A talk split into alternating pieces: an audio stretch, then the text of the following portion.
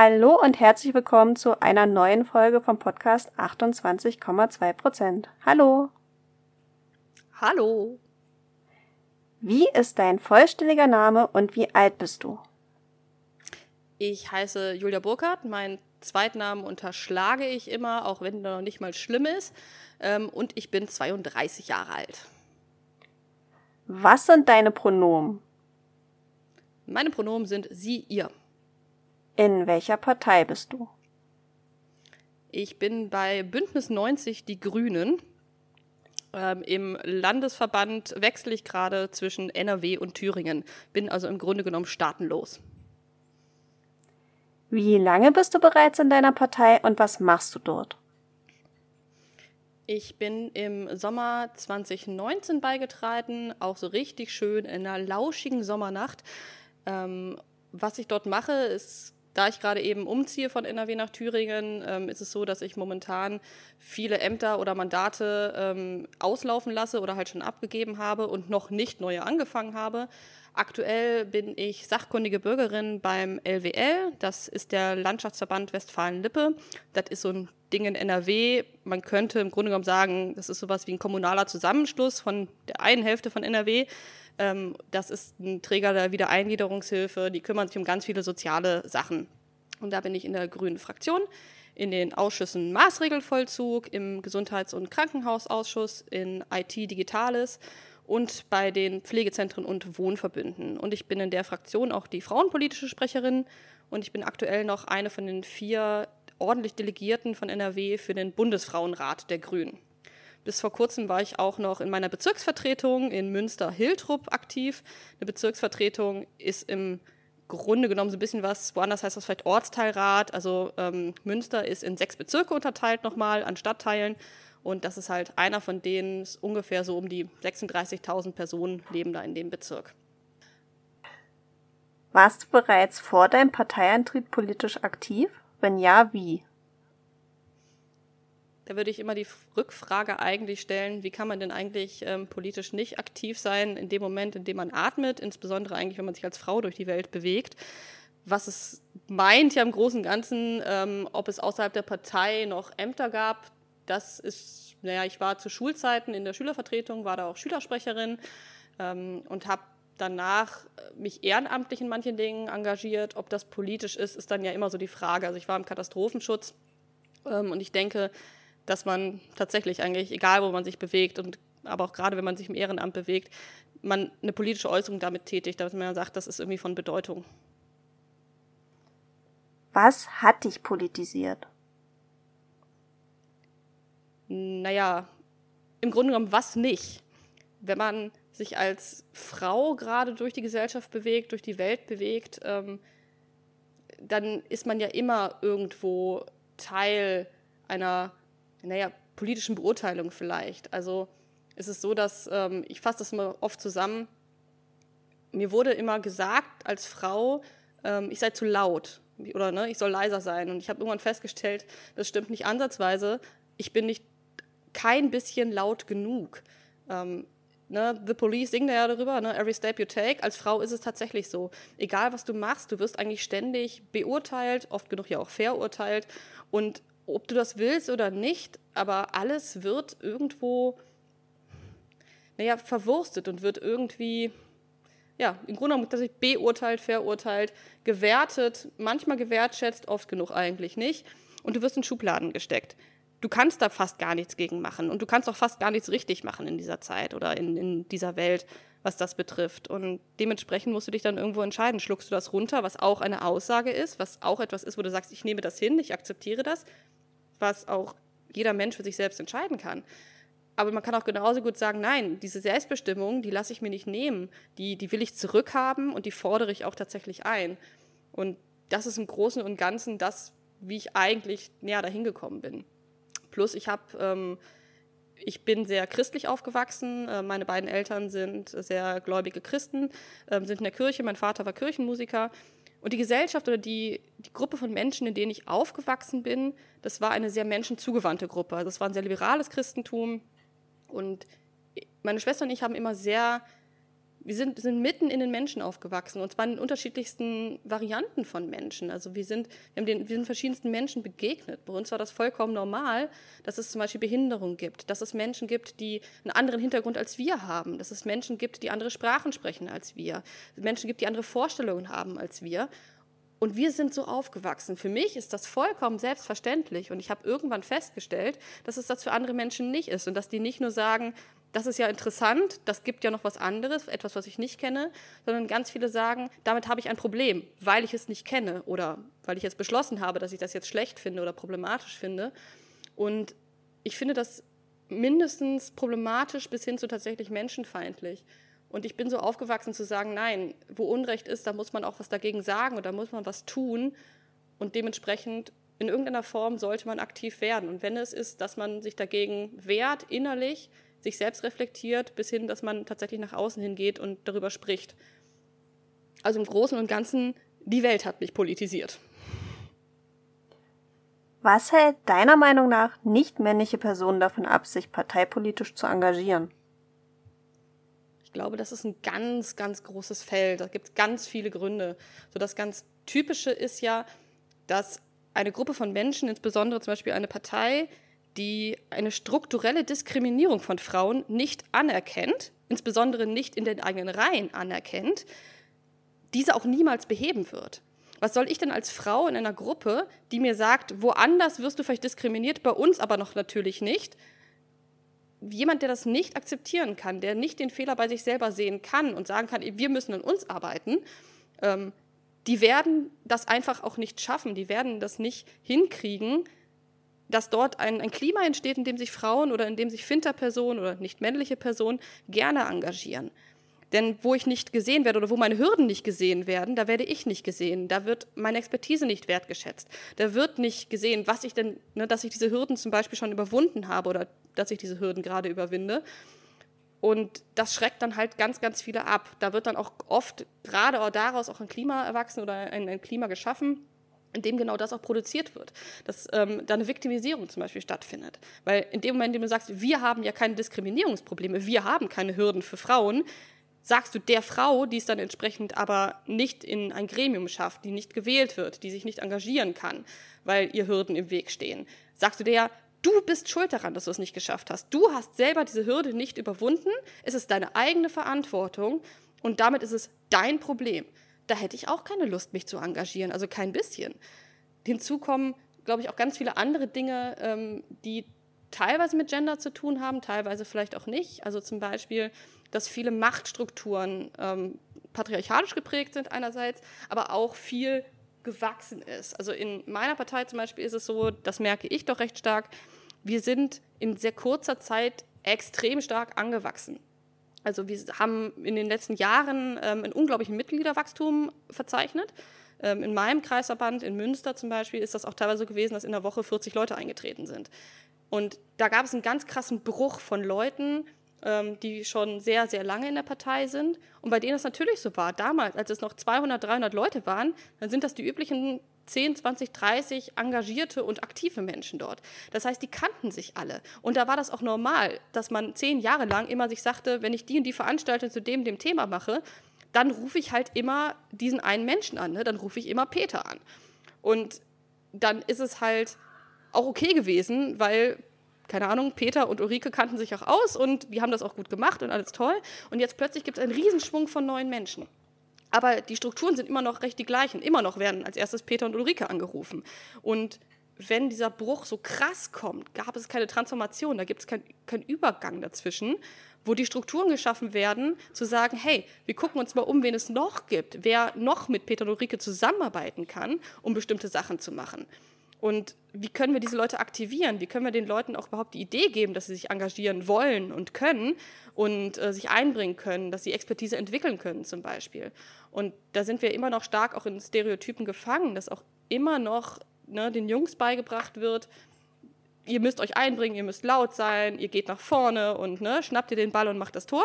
Und Mädchen tendenziell immer noch eher, halt dich zurück, vernetz dich eher, mach es mit anderen gemeinsam. Und das ist eine Sache, die natürlich unseren Kindern beigebracht wird. Das ist schön, dass es auch langsam aufbricht, aber das ist ja auch etwas, was in uns ganz stark verwachsen ist. Und wer macht denn Politik? Das machen halt nicht die fünfjährigen, sechsjährigen, siebenjährigen Kinder, die in der Grundschule ein bisschen was Besseres äh, lernen, ein bisschen weniger die Stereotypen lernen, sondern das machen die Menschen, die zwischen, ne, vor allen Dingen, würde ich mal per Daumen sagen, zwischen 20 und 70 sind. Und die haben das mal mehr, nach, mal weniger stark tief verinnerlicht. Und da müssen wir auch erstmal drüber hinwegkommen.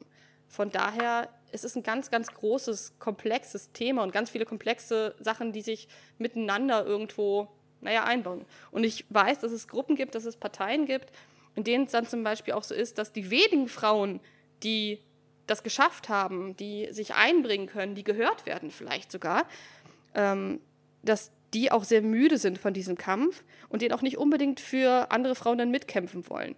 Teilweise wirklich, weil Erschöpfung, weil sie sagen, es ist so hart für mich immer noch, jeden Tag diesen Kampf zu führen und mich immer noch zu behaupten, an einem Platz, wo sich kein Mann wirklich so behaupten muss wie ich, ich kann diesen Kampf nicht noch für eine zweite Frau führen, das schaffe ich nicht.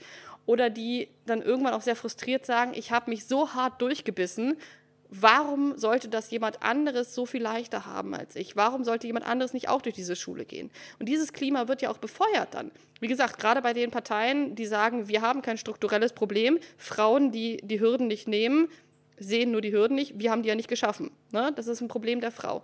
Und das wird auch diesen Frauen zum Beispiel gesagt. Du hast es doch geschafft. Die werden gelobt. Du hast diese Hürde doch überwunden. Du bist stark, du bist stolz, du bist toll du bist was Besonderes. Warum sollten die dagegen protestieren? Und die werden das dann auch nicht weiter, diese Netzwerke nicht weiter schaffen. Die werden andere Frauen oder nicht männliche Personen nicht unbedingt dann darin unterstützen, ähm, das anders zu machen. Und ich glaube, das ist das dritte Problem, oder Problem im weitesten Sinne eigentlich nur. Wir haben langsam aber sicher ein anderes Verständnis zum Beispiel von politischer Arbeit. Ich glaube, dass moderne politische Arbeit ähm, von den immer jüngeren Menschen, die läuft anders ab, die wollen anders sein, die wollen nicht in diesen patriarchalen Strukturen sein. Die wollen miteinander politische Arbeit zum Beispiel machen. Die wollen, ne, die, wollen es einfach anders machen, als es früher war, als es die letzten 30, 40 Jahre dann gelaufen ist. Und auch da wieder haben wir diesen Clash. Und da gerade zum Beispiel junge moderne Frauen sagen, ich möchte es so machen, wie mir das passt. Ich werde mich nicht einem System unterordnen, das ich persönlich ablehne, um politische Arbeit zu machen. Ich mache politische Arbeit so, wie ich das möchte und so, wie ich das kann. Und ich fordere das ein, dass ich das auch darf. Da clasht das dann mit alten Machtstrukturen. Und dementsprechend fallen sie dann oft genug, wenn sie nicht genug Leute sind, dann wieder hinten vom Wagen. Warum engagierst du dich ausgerechnet in deiner Partei? Wie gesagt, ich bin sehr linksgrün versifft aufgewachsen. Ähm, meine beiden Eltern sind nicht in der Partei gewesen, ähm, aber doch recht deutlich äh, den Grünen zugewandt, seitdem es sie gab. Das merkte man schon an vielen, vielen Sachen. Und die, was ich immer sehr gemocht habe, für mich stand das tatsächlich nie in Frage, zu welcher Partei ich gehe. Das war für mich sehr, sehr deutlich immer klar. Ähm, für mich war die Menschenfreundlichkeit und die Menschenliebe, die in ganz vielen Dingen steckt, da sehr ausschlaggebend. Also was ich an den Grünen sehr schätze, ist, dass sie Menschen jeglicher Art oder jeglicher, ähm, dass sie Menschen, jede Art von Menschen, wie sollte man das ausdrücken, ähm, dass sie verschiedene Menschen sehen, wertschätzen und fördern wollen und nicht nur die Menschen, die so sind wie sie.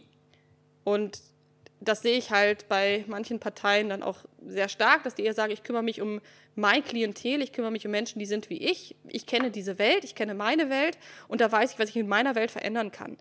Und das sehe ich bei uns halt an den meisten Stellen nicht. Also ich sehe da schon viel Arbeit, wo wir sagen, wir möchten für Menschen Selbstbestimmung erreichen. Wir wollen auch nicht infantilisieren.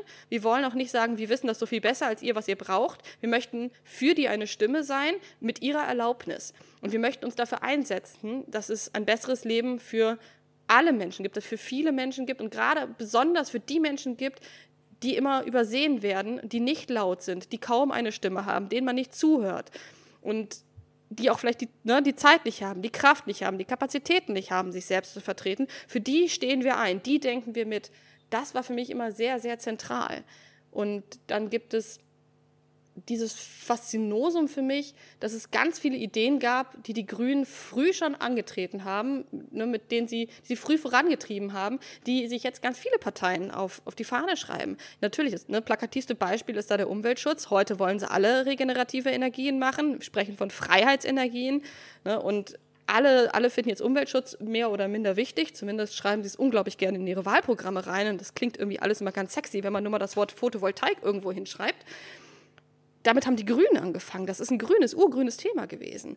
Die Ehe für alle. Die Grünen waren ganz weit vorne in, in der LGBTQI-Bewegung oder damals noch in der LGB-Bewegung und haben gesagt, es kann nicht sein, dass wir ein Problem damit haben, wenn sich erwachsene Menschen lieben. Es kann doch nicht sein, dass wir uns erdreisten, ein moralisches Urteil darüber zu fällen und Leuten sagen, sie, sind, sie machen etwas Falsches, wenn sie die Verantwortung füreinander übernehmen, wenn sie sagen, wir lieben uns, wenn sie sagen, wir, wir möchten unser Leben miteinander verbringen, das, das, es geht einfach nicht, dass wir, ne, dass immer noch, dass Homosexualität dann immer noch Strafe war. Das geht einfach alle nicht. Und ich bin sehr froh, dass wir inzwischen, auch wenn es sehr spät ist, dass wir inzwischen die Ehe für alle haben. Ich finde das total wichtig. Es ist egal, ob jemand die Ehe wichtig findet, ob man das als archaisches Konstrukt betrachtet oder so.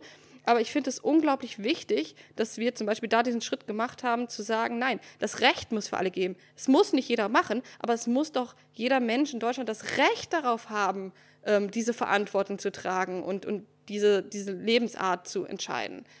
Und das sind alles Sachen, die haben die Grünen vorangetragen. Wenn es das nicht gewesen wäre, wenn zum Beispiel Petra Kelly nicht gewesen wäre, hätte mein Ehemann möglicherweise bis heute das Recht, tatsächlich mich zu vergewaltigen. Einfach nur, weil wir einen Trauschein haben. Solche Dinge haben die Grünen vorangetrieben. Das ist tatsächlich für mich progressiv. Und natürlich, ich bin eine Frau. Für mich ist klar, ähm, ich habe da lange, lange drüber nachgedacht. Ähm, ich möchte eine, eine Partei, die eine Frauenquote hat und ich möchte eine Partei, die auch sehr deutlich sagt, wir haben eine Frauenquote, um die Frauenquote abzuschaffen.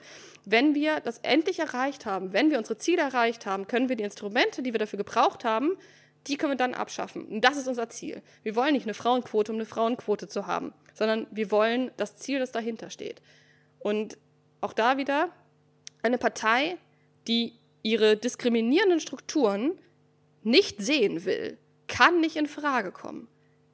Grundsätzlich nicht. Es ist nicht alles toll bei den Grünen, aber es gibt so ein paar grundsätzliche Dinge und das gehört für mich dazu. In dem Moment, in dem eine Partei sagt, das ist irgendwie dein Problem, wenn du nicht vorwärts kommst, hat sie immer Unrecht. Was sind deine persönlichen politischen Kernthemen? Ganz von weg ist ganz deutlich die Frauenpolitik. Ähm, ich sage auch immer deutlich, ich bin Frauenpolitikerin oder ne, frauenpolitisch interessiert. Ich kämpfe sehr für Finterpersonen. Ähm, schlussendlich ist es aber schon so, ich bin eine Frau und ich möchte mir auch nicht anmaßen, ähm, für den Interteil von Finter-Sternchen zu sprechen. Ähm, ich bin ein Ally, ganz, ganz klar. Und ich finde auch, dass wir ganz viel Überlapp haben, weil wir ganz oft sehr ähnliche Probleme haben. Ähm, aber ich differenziere das schon. Und genau, dann ist mein zweites Ding ist die Inklusion, beziehungsweise ganz besonders eigentlich die Behindertenpolitik.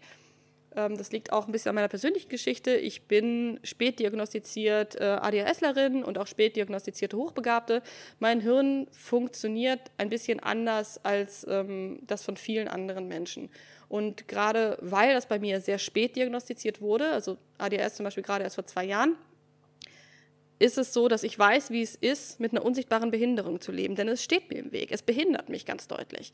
Und diese Erkenntnis hat für mich halt die Konsequenz ganz klar gehabt, ich möchte mich dafür einsetzen, dass da andere Menschen nicht durch müssen. Also dass, dass das früher erkannt wird zum Beispiel, dass das Stigma auch einfach niedergemacht wird, dass man darüber mehr Bescheid weiß, auch ganz viel mehr weiß. Zum Beispiel bei ADHS ist gerade das große Ding, das verbindet sich auch mit der Frauenpolitik. Ähm, ADHS in Erwachsenen ist schon ein Ding, das kaum bekannt ist und wo gerade erst an die Forschung eigentlich wirklich anfängt. Und ADHS in Frauen also erwachsene Frauen, ist nochmal eine Kategorie, die ist noch weniger. Also wir sind im Grunde genommen, waren wir gestern noch auf dem Stand, ADHS haben Mädchen nicht. Punkt. Das heißt, da gibt es unglaublich viel, was man noch nicht weiß. Und ich sehe wenige Kräfte, die das vorantreiben und die sagen, okay, daran müssen wir arbeiten, das müssen wir laut machen, das, das muss hier irgendwo Gehör finden, da muss sich was ändern. Es gibt Leute natürlich, und das ist auch großartig, aber es ist immer gut, wenn es noch jemanden, ähm, einen Menschen mehr gibt. Und deswegen engagiere ich mich da. Und das dritte Ding, das ist Gesundheitspolitik, insbesondere psychische Gesundheit. Ich finde das einen ganz großen und wichtigen Aspekt. Auch da wieder, weil viele Menschen, die in psychischen Krisen zum Beispiel sind oder die mit einer psychischen Erkrankung, mit einer psychischen Belastung leben, eben nicht immer gerade die Zeit haben, sich für sich selbst stark zu machen und sich für sich selbst einzusetzen. Bei psychischen Krisen und Ausnahmesituationen ist das natürlich die allerkrasseste Variante. Ähm, in dem Moment kann sich niemand für sich selber eigentlich stark machen. Da, da ist, das ist überwältigend. Und von daher muss das dann auch zum Beispiel jemand anderes machen und es muss jemand machen, und das sehe ich auch als Aufgabe, die sagt, ich mache das so lange, wie du es nicht kannst ähm, oder nicht willst zum Beispiel, solange ich diesen Auftrag habe. Das heißt, ich spreche mit den Leuten, ich spreche manchmal für die Leute und ich arbeite ganz, ganz stark daran, dass da ein Stigma beendet wird, dass darüber gesprochen wird, dass darüber informiert wird, weil nur das den Leuten tatsächlich hilft. Und das ist so ein bisschen die Unterkategorie. Ich habe ein ganz großes Steckenpferd, der Maßregelvollzug. Das ist etwas, was die meisten Leute unter forensische Psychiatrie kennen ähm, und meistens immer nur aus äh, sehr, sehr zweifelhaften Schlagzeilen von noch zweifelhafteren Käseblättern kennen.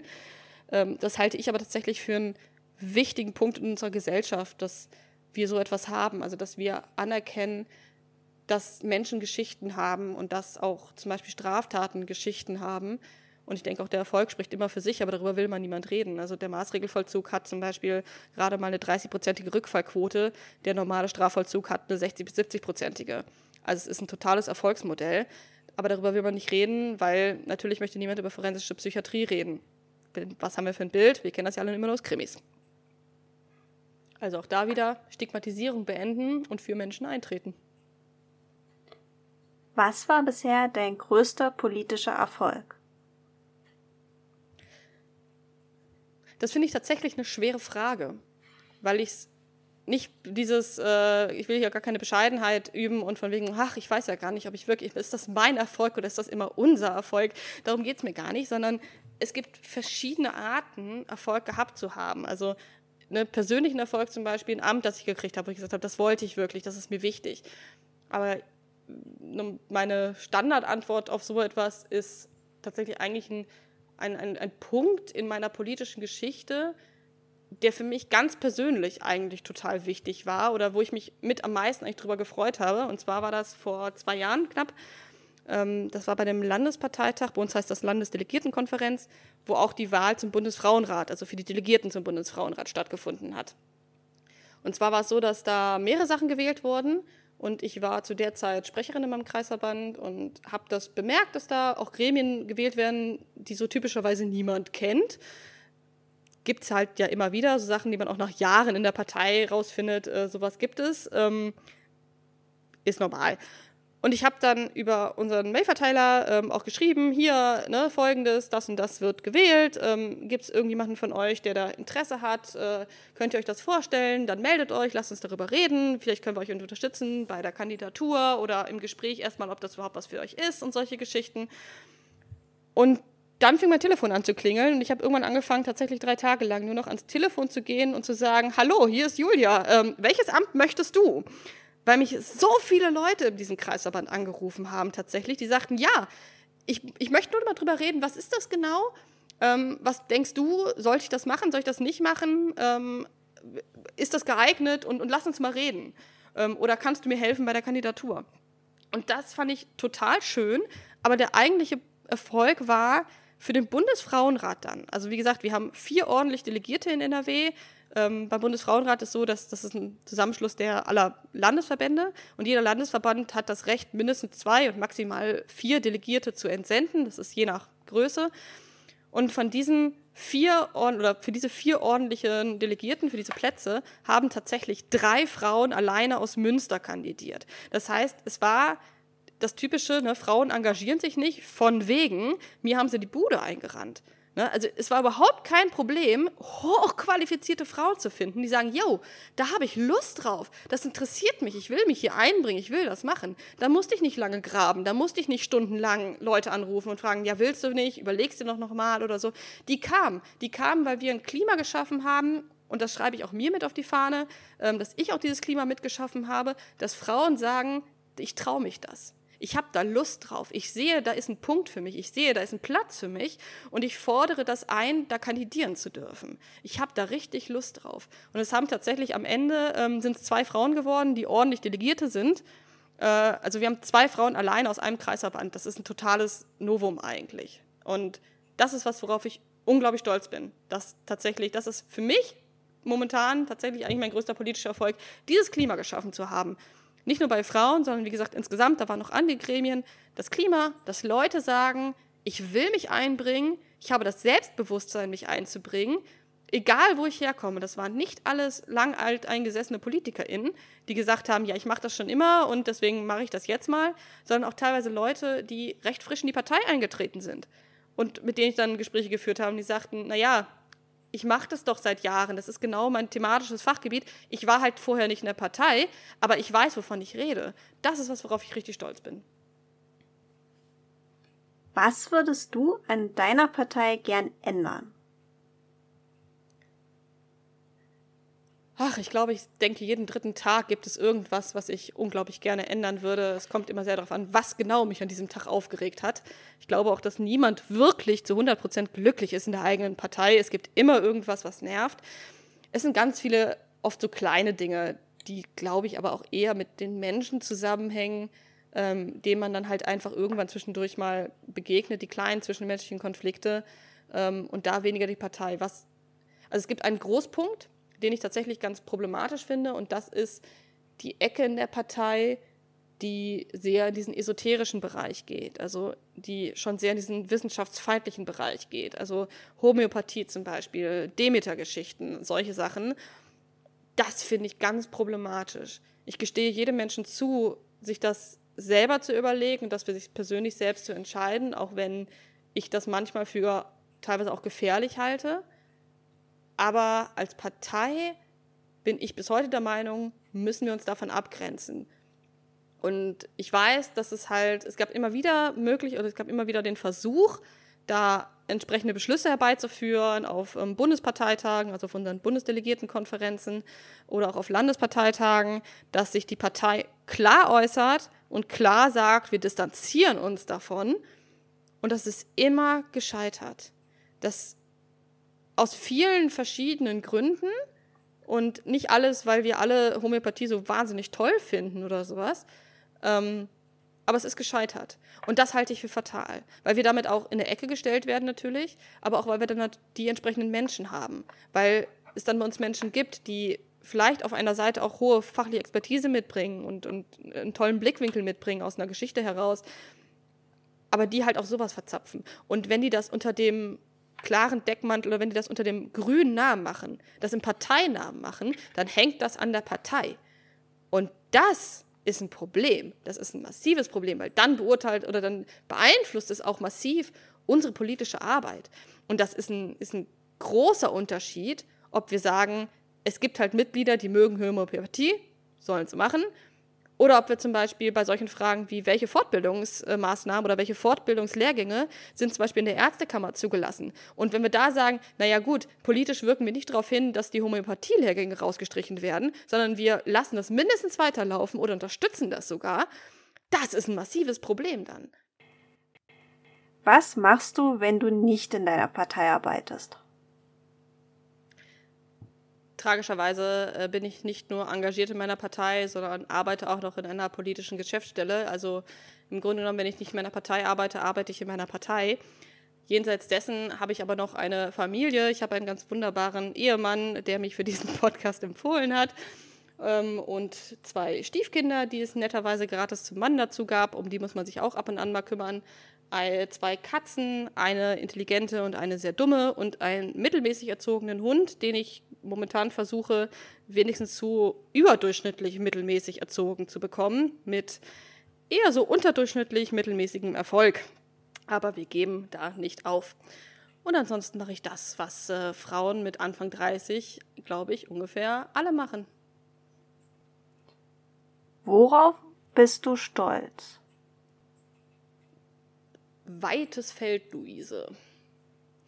Ich bin stolz drauf, würde ich sagen, dass ich meine Hürden gefunden habe und angefangen habe, diese Hürden auch zu überwinden.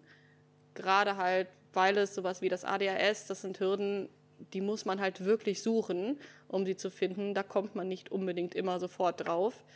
Und das ist ein ziemlicher Kampf gewesen und ein sehr, sehr, sehr langer Weg.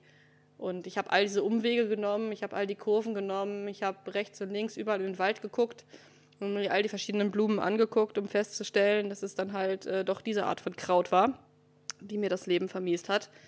Und ich habe es gefunden. Und ich habe es nicht nur gefunden, sondern ich habe es zu was Produktivem umgemünzt. Ich bin nicht begeistert von den Menschen, die immer meinen, man müsste alles sofort positiv sehen und man müsste alles zu einer Superkraft machen und irgendwie produktiv nutzen. Aber es ist was trotzdem, worauf ich stolz bin, dass ich gesagt habe, ich sehe meine Hürden, ich bewältige meine Hürden, ich werde sie mein Leben lang haben, also jede Art von Hürden, vor denen ich stehe.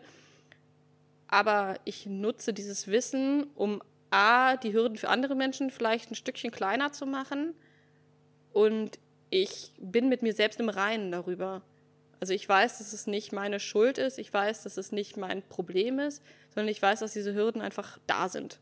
Und zu dieser Erkenntnis gekommen zu sein und da sehr mal mehr, mal weniger mit sich im Reinen zu sein, das ist schon was, wo ich sagen würde, da bin ich stolz drauf. Hast du Vorbilder? Wenn ja, welche? Ich habe ganz viele Vorbilder, aber ich habe so partielle Vorbilder. Also ich, ich mag die Idee nicht zu sagen, es gibt einen Menschen, den ich vollumfassend toll finde und ich will so sein wie dieser Mensch also erstens kennt man diese Menschen meistens ja gar nicht. Das heißt, ich kenne auch die schlechten Seiten von denen gar nicht. Kann also sein, dass äh, ich die überhaupt nicht leiden kann, weil die, weiß ich nicht, keine Schokolade mögen oder, ähm, ne, keine Ahnung, äh, die Katzen immer gegens Fell streicheln. Aber es gibt auf jeden Fall Menschen, die mich tief beeindruckt haben. Also zum Beispiel gibt es, ähm, ich bin ein ganz großer Fan von Claudia Roth. Claudia Roth hat mich im Grunde genommen zu dieser Partei gebracht da habe ich angefangen, mich für, äh, für die Grünen zu interessieren, als sie damals äh, Bundesvorsitzende war. Und das ist eine Frau, die mich tief beeindruckt hat, weil die erstens sehr im Leben steht. Und das meine ich nicht nur dieses typische, ne, steht mit beiden Beinen fest auf dem Boden, sondern wirklich im Leben. Diese Frau verkörpert Leben, verkörpert ein, eine Liebe zum Leben und auch eine Leidenschaft für das, was sie tut, die ich beeindruckend finde. Und was etwas ist, wo ich sage, das hätte ich gerne, das möchte ich, so ähnlich möchte ich auch sein. So sehr möchte ich für mein Leben brennen und für die Dinge brennen, die es in meinem Leben gibt und für die ich mich einsetze. Sie hat unglaublich viel Humor, die kann ganz wunderbar über sich selber lachen, offensichtlich, oder vielleicht kann sie es auch nur sehr professionell vertuschen, dass sie es nicht kann. Beides ist für mich äh, komplett in Ordnung. Aber das kann sie und das ist, das ist so die Art von Frau, in die ich mich gerne, in die Richtung möchte ich mich gerne entwickeln. Das sind zum Beispiel Sachen. Und es gibt ganz viele andere, besonders natürlich Frauen, das ist, glaube ich, liegt in der Natur als Frauenpolitikerin auch. Ähm, aber ja, ganz viele Vorbilder, die es gibt. Ähm, genauso aber auch, natürlich gibt es auch Männer in meinem Leben, die ich bewundere. Ich finde, das muss ich ja überhaupt nicht ausschließen. Und da, was momentan schon ein großes Thema ist, ich glaube auch, dass Vorbilder in gewisser Weise eine Phase sind, ähm, Männer, die Allies sind, Männer, die schaffen, Feminist zu sein, ohne sich damit profi äh, zu profilieren. Also zum Beispiel Männer, die in einem Vorstellungsgespräch sitzen und dann in einem Job, der ihnen sehr wichtig wäre eigentlich, als erstes fragen, hier sitzen nur Männer in der Runde, wie sieht es hier aus mit der Frauenförderung, wie sieht es aus mit der Finterförderung? Gibt es da eigentlich irgendwas oder ist das hier ein Männerverein? Das finde ich beeindruckend. Und das ist dann irgendwo auch, den Mut möchte ich gerne haben und ich finde es schön, wenn jemand sagt, ich nutze meine Privilegien. Das ist eine Richtung, ich finde, das kann man sich als Vorbild nehmen. Was ist für dich Feminismus? Für mich ist Feminismus das Streben nach Selbstbestimmung oder nach einem selbstbestimmten Leben. Es ist natürlich auch im engeren Sinne eine Frauenbewegung und ähm, beziehungsweise eine, ähm, eine Gleichstellungsfrage oder das Streben nach Gleichstellung. Aber ich verschiebe den Fokus da immer so ein bisschen. Ich sage, eigentlich ist das Wichtige, was wir anstreben, ist, dass Menschen tatsächlich selbstbestimmt sind, dass sie selbstbestimmt leben, dass sie sich, dass sie nicht, also dass sie gleichberechtigt sind, dass sie sich auch gleichberechtigt fühlen, dass sie wissen, was Gleichberechtigung für sie bedeutet zum Beispiel. Und dass sie das auch selbst mitbestimmen. Also dass es nicht etwas ist, was man überstülpt. Ich finde, Feminismus ist etwas, was ganz tief aus uns auch selber kommen muss, aus uns allen allerdings. Und es ist etwas, was für alle Menschen steht. Natürlich kommt es aus der Frauenbewegung und da hat es auch den Namen. Das ist total in Ordnung. Und ich würde es auch nicht umbenennen deswegen. Aber es ist viel größer als das geworden. Feminismus geht uns alle was an. Feminismus betrifft uns alle. Es ist im weiten Sinne das Auflehnen gegen patriarchale Strukturen. Aber es geht auch da darüber hinaus. Es ist die Selbstbestimmung aller Menschen, besonders derjenigen, die zu marginalisierten Gruppen gehören, zu diskriminierten Gruppen gehören, aber schlussendlich tatsächlich für alle. Siehst du dich als Feministin? Ganz klar ja. Wurdest du in deiner politischen Laufbahn schon einmal wegen deines Geschlechts anders behandelt als männliche Kollegen? Definitiv. Und ich glaube, dass das ähm, allen passiert was schrecklich ist. Ich will ich gar nicht entschuldigen und sagen, ja, das ist jetzt halt einfach so, ja, ne? Sondern natürlich wurde ich das und es in, in ganz verschiedenen Varianten, aber meistens in so einer unterschwelligen, fast unsichtbaren Variante. Das sind ja schon so Sachen, wie wird mit mir gesprochen, über welche Dinge wird mit mir gesprochen und wie wird über mich gesprochen. Ganz, also ein Beispiel ist zum Beispiel das Letzte, was letztens noch passiert ist. Wie gesagt, ich war jetzt zwei Jahre lang in der Bezirksvertretung hier und meine Fraktion, also die grüne Fraktion, bestand aus nur vier Mitgliedern. Also die Bezirksvertretung selber bestand nur aus 19, mit, also aus 19 Menschen und vier davon waren Grüne, zwei Männer, zwei Frauen. Und das lokale Käseblatt hat es tatsächlich in diesen zwei Jahren nicht geschafft, uns auch nur einmal auseinanderzuhalten. Die haben wirklich am laufenden Band meine Kollegin und mich verwechselt. Das, jedes Zitat, das es war, äh, das die abgedruckt haben, war falsch, also falsch zugeordnet.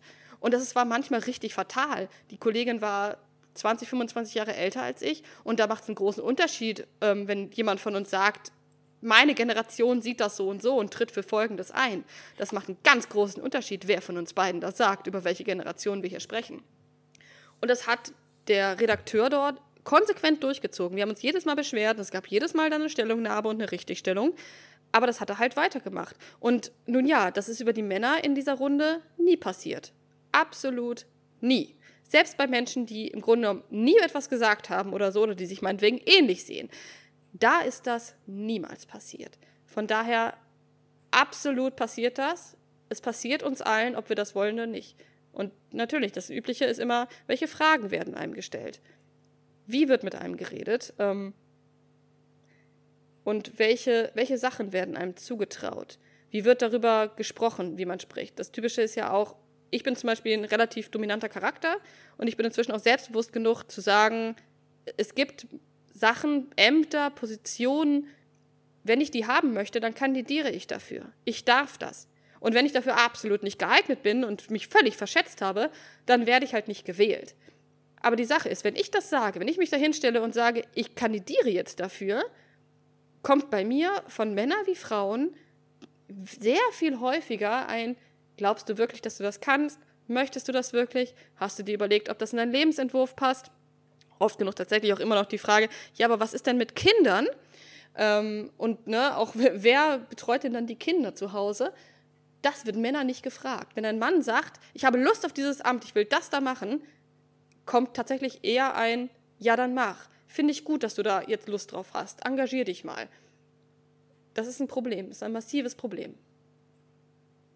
Und andersrum, genauso muss man natürlich auch sagen, das ähm, würde ich nie unter diese Frage stellen, weil natürlich als Frauenpolitikerin ist meine erste Reaktion, ich rege mich dann erstmal ganz schrecklich darüber auf. Aber Natürlich, wir haben eine Frauenquote in meiner Partei. Das heißt, natürlich werde ich wegen meines Geschlechts anders behandelt als männliche Kollegen. Wir haben quotierte Plätze. Ich kann mir sicher sein, dass es Plätze gibt oder dass es äh, Ämter gibt, für, wenn ich für die kandidiere, dann trete ich nur gegen andere Frauen ein. Was bedeutet, dass ich auch einen etwas anderen Wahlkampf dafür zum Beispiel führe, weil ich mich gegen bestimmte stark patriarchal geprägte Strukturen nicht behaupten muss. Das sind ganz andere Geschichten. Und natürlich ist das dann auch, dass ich anders behandelt werde als meine männlichen Kollegen, die nicht auf einen quotierten Platz aktuell kandidieren können. Welche Frage oder Floskel begegnet dir im politischen Kontext immer wieder, die du nicht mehr hören kannst? Ganz vorne steht da auf jeden Fall alle Fragen nach Kindern. Voran, also das typische, wer betreut die Kinder jetzt zu Hause? Hast du darüber mal nachgedacht? Aber auch das ganz fröhliche, ja, aber willst du nicht Kinder? Und dann in meinem Fall, weil ich Stiefkinder habe, auch dann gerne noch, ja, aber willst du nicht eigene Kinder? Und es hat mit meiner politischen Arbeit nichts zu tun, da ich mich auch nicht mal, also ich bewege mich nicht mal in der Kinderpolitik. Ich habe auch mit Jugendpolitik oder sowas eigentlich sehr, sehr wenig am Hut. Das heißt, es gibt überhaupt keinen Grund, mit mir darüber zu reden, aber es kommt. Es kommt immer wieder und wieder. Und was ich genauso wenig aus einer anderen Ecke überhaupt nicht mehr eigentlich haben möchte, aber das wird noch sehr lange so sein, ist dieses leicht verzweifelt anmutende Gespräch mit Frauen, das immer anfängt mit, ach du, möchtest du nicht für Folgendes kandidieren, dich interessieren, dich engagieren, whatever? Hast du dir das nicht schon mal überlegt? Möchtest du das wirklich nicht? Dieses Gespräch ist grauenvoll. Erstens drückt man anderen Frauen damit ganz viel auf. Es ist auch immer, dass man mit Schuld arbeitet ähm, und mit schlechtem Gewissen. Und das ist schrecklich. Und wie gesagt, man kann es hier überwinden. Ich habe ja gezeigt, wenn man groß genug, eine Gruppe groß genug ist, kann man das überwinden und kann man ein Klima schaffen, indem man dieses Gespräch nicht mehr führt, indem man aus dem Gespräch, du, wir brauchen ganz dringend noch eine Frau, ähm, hast du nicht Interesse, du musst auch gar nicht so viel machen, kommt ein, Leute, wir haben quotierte Plätze zu besetzen, wer von euch will, kommt ran. Was sind deine politischen Ziele für die nächsten Jahre? Das ist noch ein bisschen im Nebel des Ungewissen. Wie gesagt, ich ziehe gerade um. Ich lasse gerade meine politische Arbeit in NRW zurück und beginne meine politische Arbeit in Thüringen. Und ich konnte da auch ganz wenig mitnehmen, weil vieles von dem, was ich gemacht habe, ähm, an das Land gebunden ist. Jetzt nicht nur präsenzmäßig, äh, sondern auch gesetzesmäßig. Also zum Beispiel ist der Katastrophenschutz ist ein anderer einfach in Thüringen als in NRW. Ähm, der Maßregelvollzug, das Maßregelvollzugsgesetz oder Gesetze dazu sind ebenfalls ganz andere hier. Das heißt, ich bin gerade ähm, nicht zwischen den Arbeitsstellen, sondern äh, zwischen meinen politischen Stellen. Das heißt, ich kann es momentan noch nicht wissen, was toll ist. Es gibt gerade die Möglichkeit, mich zu entwickeln und zu gucken, wo ich hier mich verankere, wo ich mich hier ansetze, wo ich etwas beginnen kann, wo ich etwas Neues vielleicht schöpfen kann, wo man mich brauchen kann, wo ich mich einbringen kann. Es gibt gerade ganz, ganz viele Anknüpfungspunkte und das ist total schön. Was mir immer wichtig ist es natürlich, weiterhin Frauenpolitik machen. Das ist über die Bundeslandgrenzen hinweg. Das ändert sich nun mal einfach nicht. Ich würde gerne auch weiter im Bundesfrauenrat zum Beispiel arbeiten und solche Geschichten. Und so ein bisschen ist hier vor Ort der Teil mit dem Maßregelvollzug ähm, und die Geschichte psychische Gesundheit. Das ist was, wo man hier auf jeden Fall, denke ich, Verstärkung haben kann. Also in Thüringen ist jetzt das das ganz Spezielle. Hier wird gerade nämlich die Forensik umgestellt. Hier wird gerade die, der Maßregelvollzug aus privater Hand wieder verstaatlicht. Das heißt, hier ist gerade ein ganz toller Umbruchpunkt, an dem man sehr, sehr viel gestalten kann und ganz viel Einflussmöglichkeiten einfach hat, weil es neu beginnt, weil jetzt gerade dieses Fundament einfach gelegt ist. Aber man kann nicht sagen, dass das ein politisches Ziel ist, weil das eben so die Frage ist von, okay, wo gehe ich denn da hin? Deswegen ist im Grunde genommen mein politisches Ziel für die nächsten Jahre ganz grob in Thüringen ankommen und politische Arbeit machen. Und das Wie finde ich dann noch aus. Was möchtest du unseren HörerInnen noch mitteilen?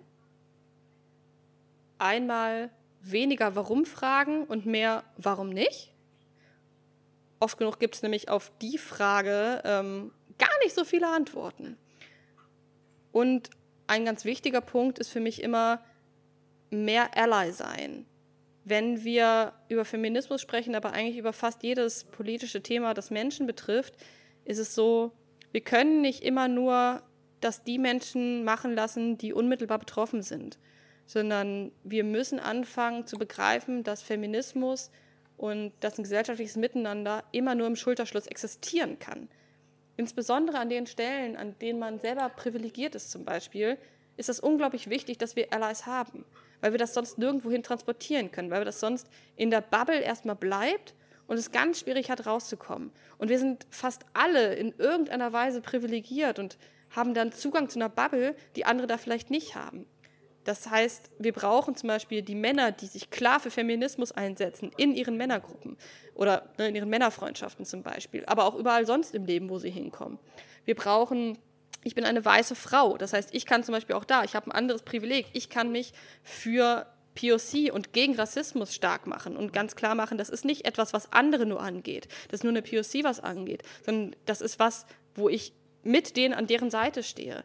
Wenn es um LGBTQI-Plus-Rechte geht, kann ich als Hetero-Frau auch sagen, natürlich geht es mich auch was an, weil es Menschen sind und auch ich bin ein Mensch. Und ich muss nicht Teil dieser Community sein, um mich mit stark zu machen, um mich an deren Seite zu stellen und zu sagen, gemeinsam schaffen wir das irgendwie schon, gemeinsam können wir da vorangehen. Wir brauchen mehr Leute und das bedeutet tatsächlich, wir brauchen nicht nur die Leute, die für ihre Sache kämpfen, sondern wir brauchen ganz, ganz viel mehr Ally sein. Und das ist eine schöne Sache. Ja, ich danke dir ganz doll für das Interview.